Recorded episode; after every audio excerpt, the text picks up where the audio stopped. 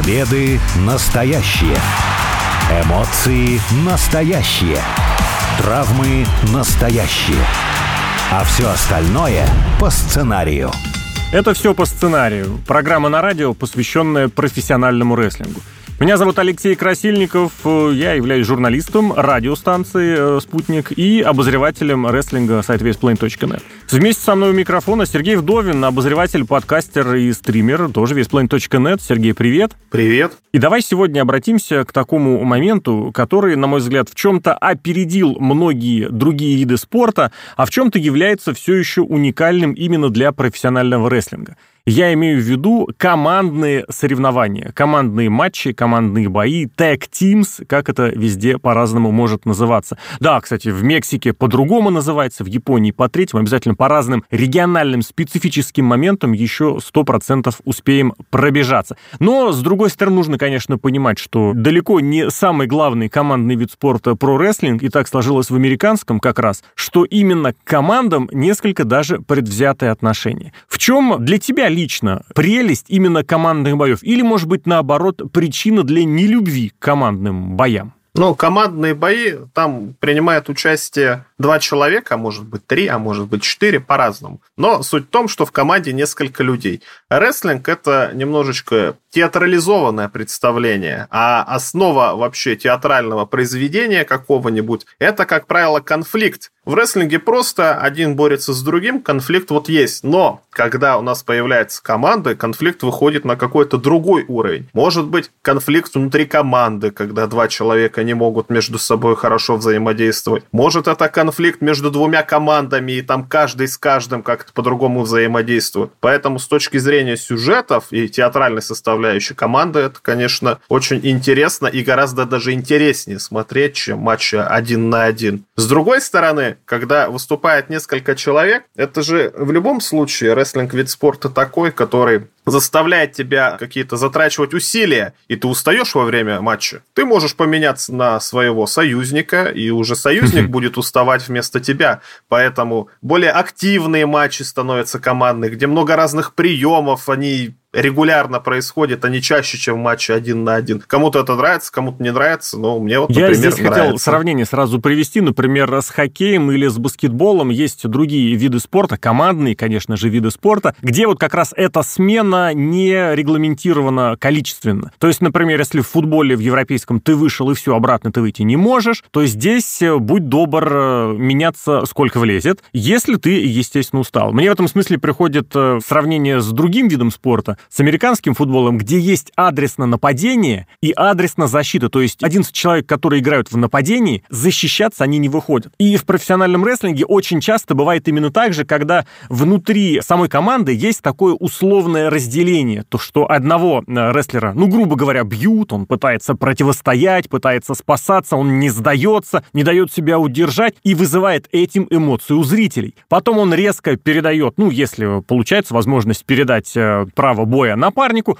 вот тот как раз начинает зажигать, так называемый горячий тег, ну то есть горячая команда, вот как раз переходит в нападение, много приемов, всегда это сопровождается очень большой повышенной зрительской реакцией, то есть тоже есть вот такое подразделение на атакующих и защищающихся. Но опять же, это специализация, что ли, это дополнительная такая ниша для командных э, боев, или все-таки командный рестлинг может быть просто два человека, которые сошлись вместе. Но вместе с тем всегда хотелось бы, это вот уже я от себя говорю, чтобы один участник, вот был какой-то один персонаж, один характер, у него были одни черты личности, у другого что-то другое. Или пусть будут одинаковые, лишь бы, грубо говоря, вот уставали по очереди. Мне очень понравилось это сравнение. Конечно, команды, они должны быть разные, и тогда интересно, когда два человека абсолютно одинаковые, какие-то единый юнит, как это принято называть, это тоже интересно. Интересно, когда разные, да, вспоминается пример, когда Мэтт Харди и MVP, они враждовали за один титул, но выиграли выиграли командные пояса, то есть они стали чемпионами в командных боях, и этим только продвинулся у них общий сюжет,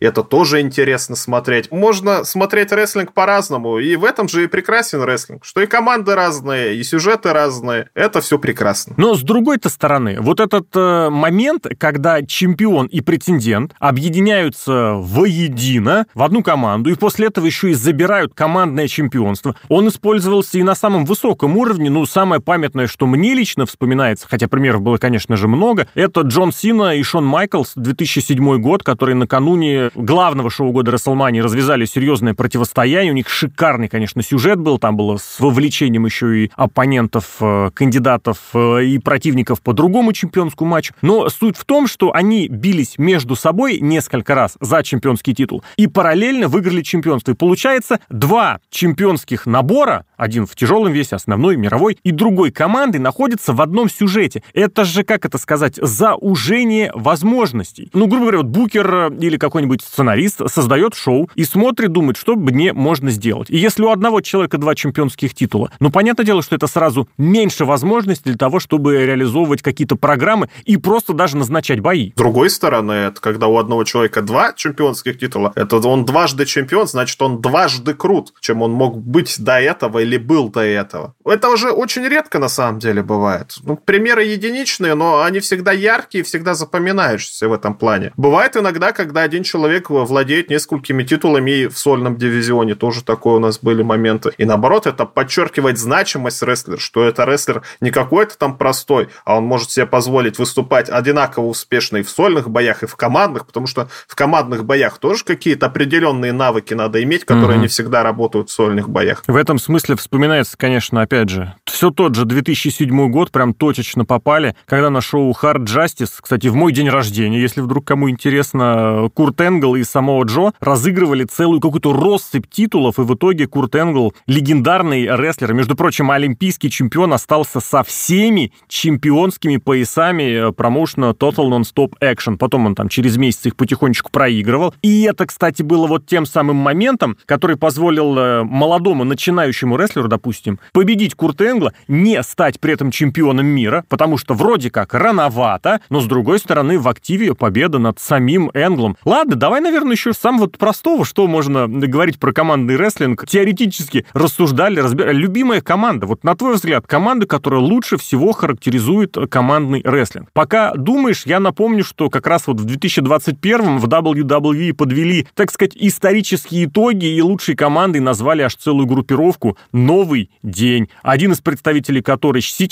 кстати, является чемпионом WWE. Другой буквально недавно выиграл э, турнир «Король ринга», такой традиционный, но это тоже сольный турнир. Третий э, не перечислил Big E чемпион WWE, Ксавье Вудс, король ринга, а несколько лет назад третий Кофи Кингстон совершенно невероятно по красоте сюжет провел э, как раз главному шоу года и на Расселмане тоже стал сольным чемпионом. Вот команда «Новый день» самая лучшая в истории WWE. Ты согласишься, не согласишься? Вообще, кого бы отметил? Команда «Новый день», что интересно, она выступает очень много лет. Команды, они же периодически угу. разваливаются, и группировки тоже периодически разваливаются. Вот такую команду, которая бы выступала тем же самым единым юнитом на протяжении 7, а уже теперь 8 лет, ну, я даже не вспомню, это, наверное, будет какие-то года 80-е, а в современном профессиональном рестлинге это угу. редкость, там какие-нибудь только Young Bucks вспоминается. Братья, которые к тому А же. в WWE это вообще совсем редкость, да, действительно. Ну, братья Уса в WWE, которые с какого, с 10 года они вместе. Именно только в основном ростере. Братья Уса, да, mm-hmm. но они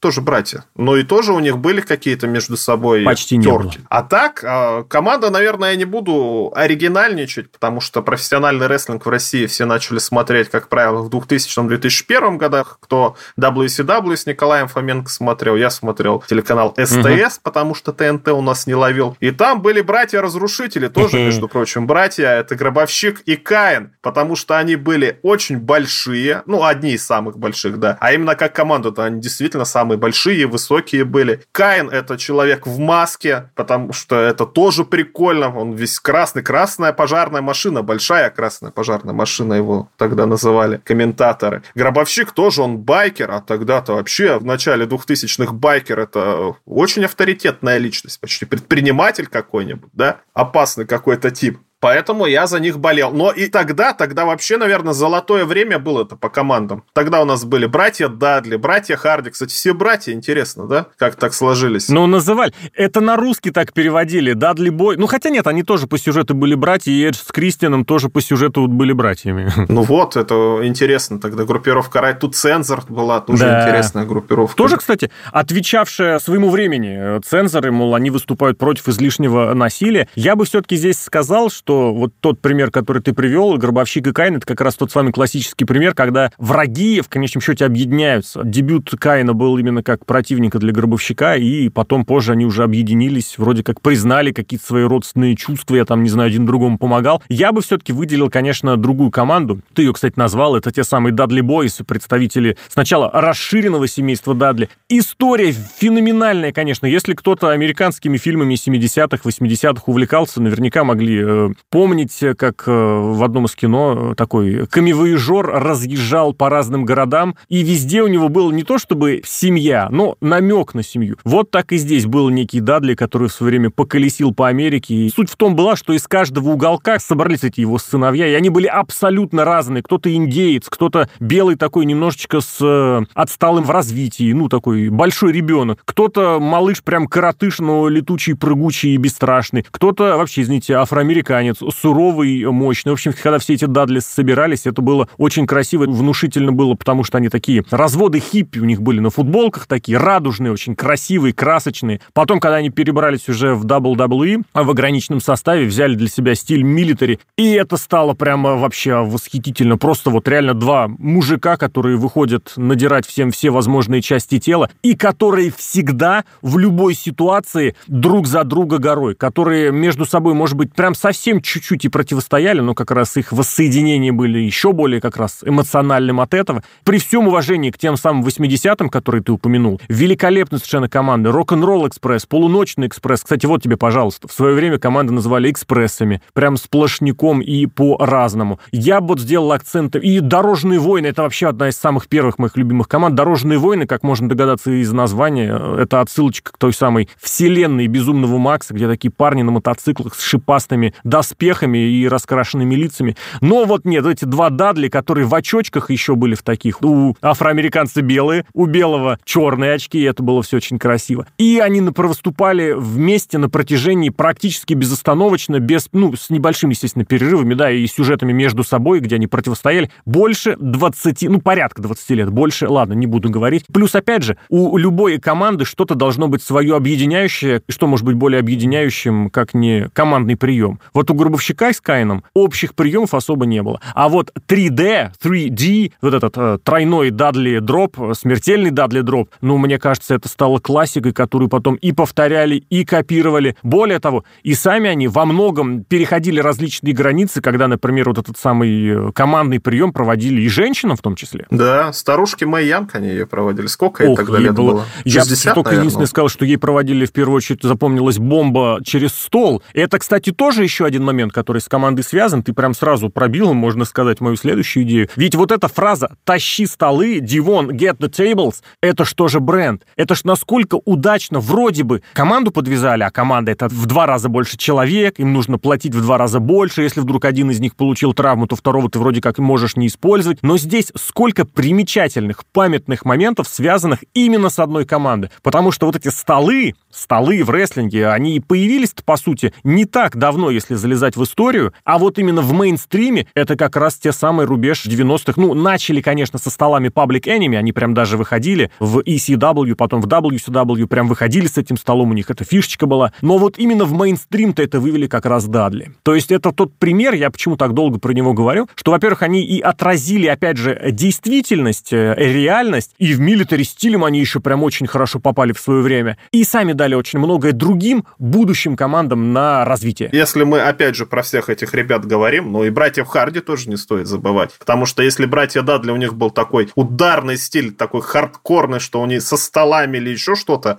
а у братьев Харди был более воздушный стиль, то есть они прыгали всякие разные, тоже у них командные приемы были. Сорви голова. Да. Дэвид Девил. Тоже, кстати, между прочим, вспомни, как они одевались, как они своему времени соответствовали. Широкие штаны-трубы, такие полусетчатые майки, которые они снимали, это тоже была дань своему времени, чисто визуальная даже. Да, да. Так и рестлинг это всегда в первую очередь дань времени. И в 80-е тоже команды были какие-нибудь глэм-рокеры, да? те же самые Rock'n'Roll Express. Это же глэм-рокеры такие с пышной шевелюрой и тому подобное. А сейчас, например, есть э, команда, является чемпионами NXT UK. Это Pretty Deadly, смертельно красивые. Так они выглядят как смертельно красивые Они выглядят как Modern Talking. Как будто Modern Talking вернули, действительно. Тоже прикольно, потому что сейчас уже любят вспоминать 80-е.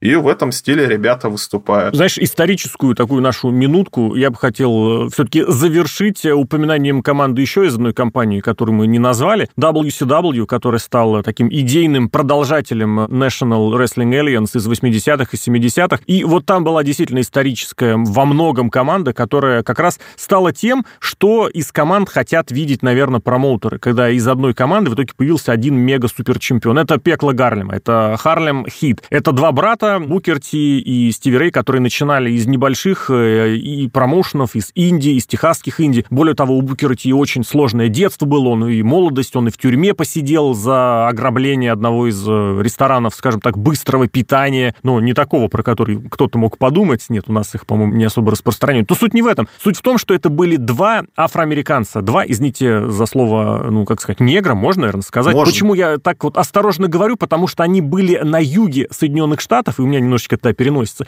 И одним из их первых образов было, что они выходили чуть не в тюремных робах, их выводили в цепях, и вместе с ними выходил такой классический южанин в шляпе, в ковбойской, в белом костюме. Ну, не суть важно, очень быстро от этого отказались, им дали вот этот образ двух взрывных, э, ну, как огненных двух парней. И в конечном счете они очень здорово выступали на протяжении нескольких лет, получали очень хорошие денежные контракты, а затем, да, их дорожки разошлись, Стиви Рэй более старший, он, как сказать, от рестлинга отошел, а Букер Ти выступал вплоть до недавних времен и стал очень таким авторитетным, востребованным еще и экспертом. Благо, язык у него всегда был подвешен максимально как следует, поэтому вот про пекло Гарлема я бы обязательно вспомнил. Из сегодняшних команд я даже не знаю, стоит ли кого-то прямо упоминать, потому что, ну, вот тот самый новый день мы упомянули. Про братьев Уса пусть парочку слов, но сказали. В другом, в конкурирующем промоушене, кстати, вот здесь можно сделать такой же географический разворот. Чемпионами командами и достаточно активно выступают лучшие братья, представители мексиканского стиля. Вот где в команды как раз, да, во многом родственники, это два рестлера в масках, они тоже, как сказать, давно вместе выступают. Но при этом отношение к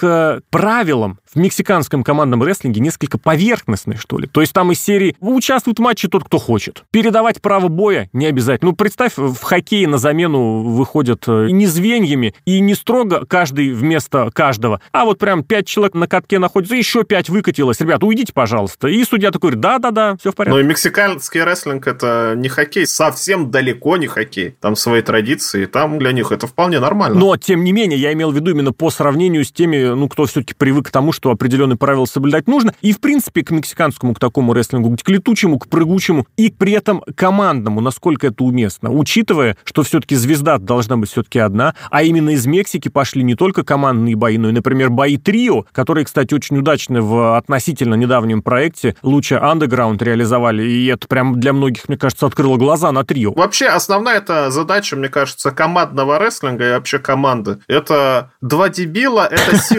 То есть это два человека, они должны быть какие-то нестандартные, отличаться от всех. И если он будет один отличаться от всех, ну, какой-то странный тип, что он от всех отличается. А если два человека вместе, они на какой-то одной теме, и они отличаются от всех, это уже команда, это уже, да, это уже колорит какой-то. Вот правильно ты сказал про лучше братьев, да, потому что в AEW таких вот прям лучше-лучше, чтобы и в маске были, и прыгучий такой стиль, и немножечко безбашенный такой стиль, да, и пренебрежение пренебрежения правилами, других таких команд у них нет. У них есть команда, которую мы уже называли Young Bucks, которые тоже сейчас вот летучие какие-то невероятные акробатические приемы показывают. Проводят очень яркие такие матчи, если вы хотите посмотреть очень яркое рестлинг-выступление. Насыщенное различными моментами, да. Да, очень много приемов, именно технически хорошо исполненное при этом, что все приемы интересные и логичные достаточно. Любой матч Young Bucks можно включить, особенно с какими-нибудь такими же прыгучими командами типа Lucha Brothers, то это вообще блестящий какой-то пример будет. И, например, FTR. Олдскульная, наоборот. тоже уже такого классического стиля, да.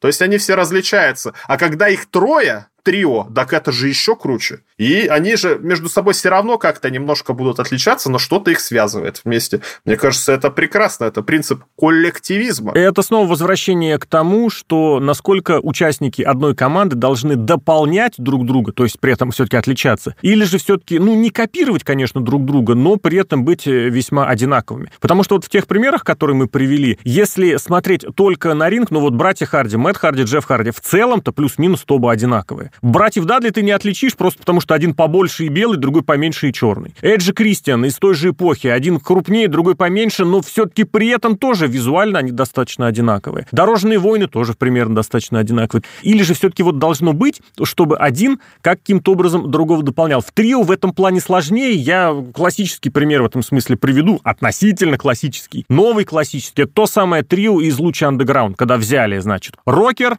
Опустошитель, Son of Havoc, его, ну, условно говоря, девушка, которая себя его девушкой не считала, Ивелис, и третий просто, казалось бы, вот тот самый сорви голова Анхелику, который вообще кто, откуда, как, и насколько здорово они, получается, друг друга дополняли. Потому что есть место и какому-то конфликту, потому что даже банально эти ездят на таком, на Харлее, что ли, на моцике, да, у Анхелика, у, соответственно, у сорви головы у него такой, как это правильно назвать-то мотоцикл, спортивный такой. Спортивный байк это такой. на английском можно, наверное, назвать. Вот это дополнение все-таки оно должно быть, потому что просто рестлер вышел, хлопнул другого по руке и все, все сменилось. Этого, мне кажется, все-таки маловато. Все-таки должна быть какая-то своя штука, своя особенность, ради которой ты будешь именно ее любить. Вот мы несколько команд упомянули, всего-то, и за каждой стоит огромнейшая история, которую можно и очень долго продолжать. Ты вот сейчас прям даже в голове сидишь, вспоминаешь и думаешь, что очень много, вот, например, упустили, про кого-то не сказали, а, наверное, хотелось бы. Потому что если копнуть куда-нибудь еще в дальнейшее прошлое, можно найти такие примеры, которые, ну, будут намного более раскрывать суть командного рестлинга, чем даже те примеры, которые мы подобрали. Да.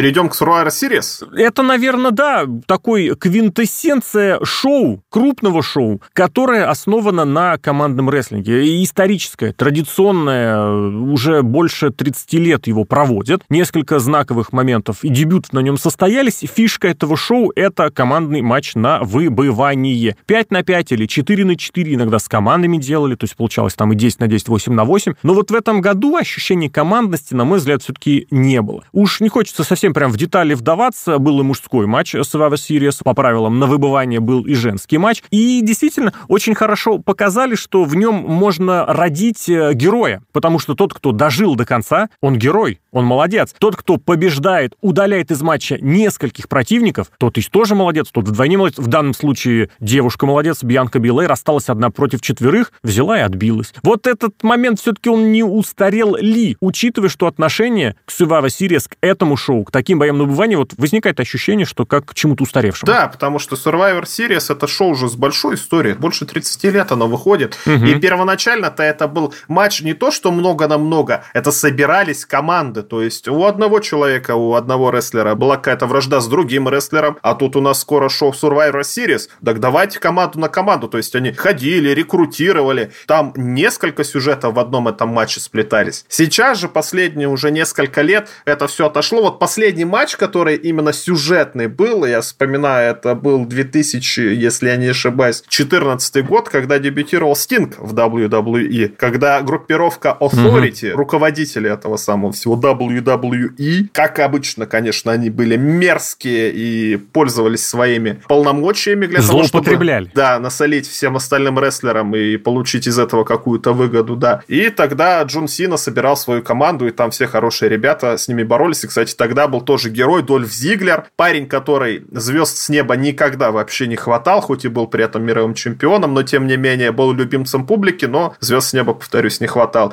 Тогда он стал тем, кто победил троих, причем там были гиганты, там был Биг Шоу, например. Ну, это уже посмотрите сами, Big посмотрите, кстати, хороший. Он там предательство сделал, Биг Шоу, да, я Вот-вот. Изначально-то, если повспоминать, то он находился, как это сказать, в одной команде. В команде с хорошими ребятами, да. Угу. Пошла тенденция к Лене изменит, потому что сейчас же начали команды собирать по типу мы соберем с одного шоу и с другого шоу. Вот такой вот будет матч, когда невозможно, чтобы эти самые рестлеры между собой сошлись. Вот раз в год у нас кто лучшее у нас шоу? Рок, который идет по понедельникам на телеканале USA или по пятницам SmackDown идет на телеканале Fox. И с этими штуками было. Я напомню, что было отдельное шоу, называлось Bragging Rights право Но на то, чтобы было. хвастаться, угу. да. Оно было, по-моему, два года всего, и оно ну, было да. этому посвящено.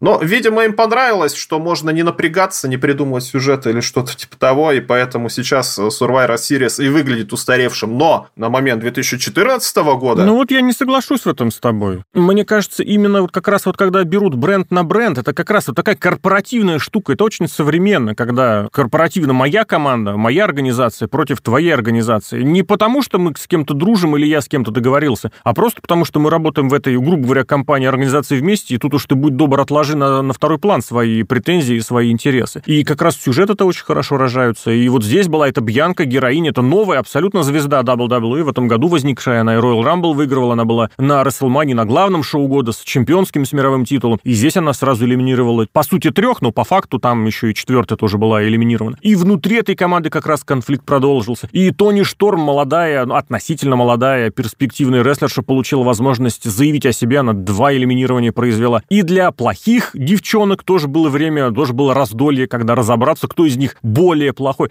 А в прошлом году, вспомни, как годом ранее, когда вот этот совершенно потрясающий, невменяемый во всех смыслах слова Мэтт Ридл ходил и придумывал прозвище для своих э, сокомандников. Мэтт Ридл — это золото рестлинга. Это золото рестлинга, да. Очень жаль, что он поздно в него пришел. Пришел у него, кстати, из ММА. Поэтому Survivor Series в этом смысле действительно дает какой-то простор, потому что можно сюжетами на нем произвести как бы последнюю главу, да, для этих сюжетов, поставить точку, а с другой стороны, наоборот, дать на нем что-то иное. Давай завершаться. Обязательно в следующем или в одном из следующих выпусков побеседуем о таком развитии для командного рестлинга, как группировки. А сейчас у нас и время, наверное, уже подходит к концу. Сергей Вдовин, Алексей Красильников. Это программа «Все по сценарию». Программа про профессиональный рестлинг на радио. Сергей, спасибо. Всем пока. Пока.